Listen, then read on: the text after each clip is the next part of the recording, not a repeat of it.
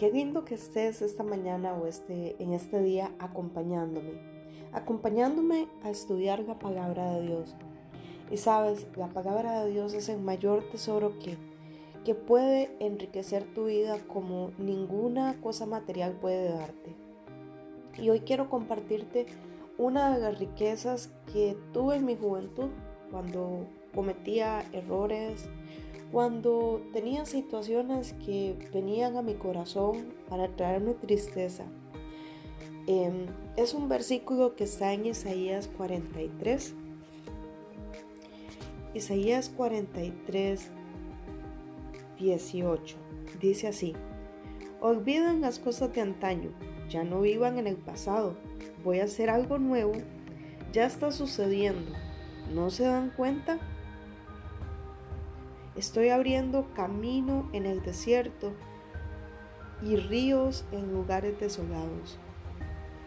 En otra versión, simple y sencillamente dice, es, dejen ya las cosas del pasado, o sea, olvídenlas y vean lo nuevo que está delante de ustedes. El ser humano por alguna razón vive actualmente enterrado en depresión, en tristeza, porque lo que pasó ayer, hace unos minutos atrás, ya eso se convierte pasado. Y tal vez el día de ayer, la semana pasada, antier, el mes pasado, esta Navidad que pasó, tal vez tuviste un malentendido, tal vez tuviste una circunstancia difícil, tal vez tuviste un momento de aflicción, has tenido una pérdida, has tenido una mala noticia, pero tu corazón se quedó clavado en ese pasado. Muy probablemente muchos se han quedado con los errores de muchos años atrás que aún siguen siendo una carga pesada en su corazón. Y hoy, a través de esta palabra, quiero recordarte que el Señor te está diciendo, suelta ya ese pasado. Hay cosas nuevas para usted. Cuando nosotros no podemos soltar un pasado, nosotros estamos siempre atascados en algo que no nos deja avanzar, no nos deja ver lo nuevo, no nos permite encontrar las cosas lindas y hermosas que el Señor tiene delante de nosotros porque nuestra mirada está atrasada. Junto con esta enseñanza preciosa encontré otro versículo que está en Filipenses, en Filipenses 12, Pablo dice que él no había conseguido todo, no era que fuera que él era perfecto, pero él sí decía algo. Sin embargo, sigo adelante esperando alcanzar todo aquello para lo que Cristo me alcanzó a mí.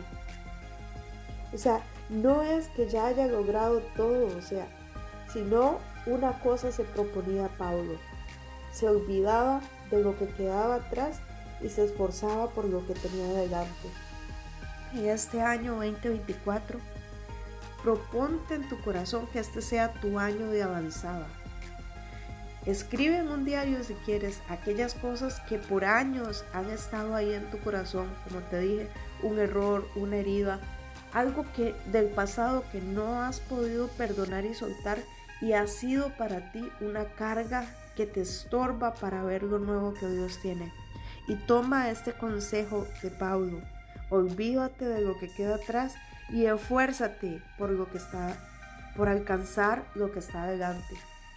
Avanza. Este es un año de avance. Este es el mensaje que quiero dejarte hoy.